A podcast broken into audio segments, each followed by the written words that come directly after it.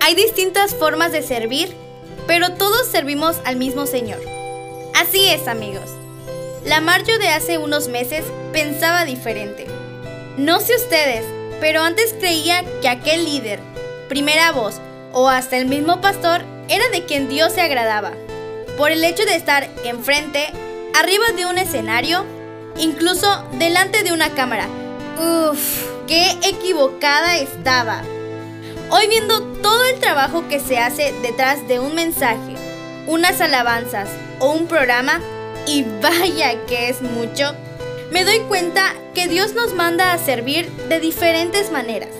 No por el hecho de estar delante de un escenario quiere decir que vas a agradar más. No, amigo.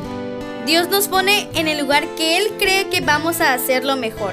Así que, si te toca limpiar, grabar, proyectar, hazlo con todo el ánimo y amor del mundo, ya que Dios te puso en ese lugar. Incluso, si no has vivido esa experiencia, no sabes de lo que te pierdes. Hoy te invito a pertenecer a cualquier trabajo que Dios tiene para ti.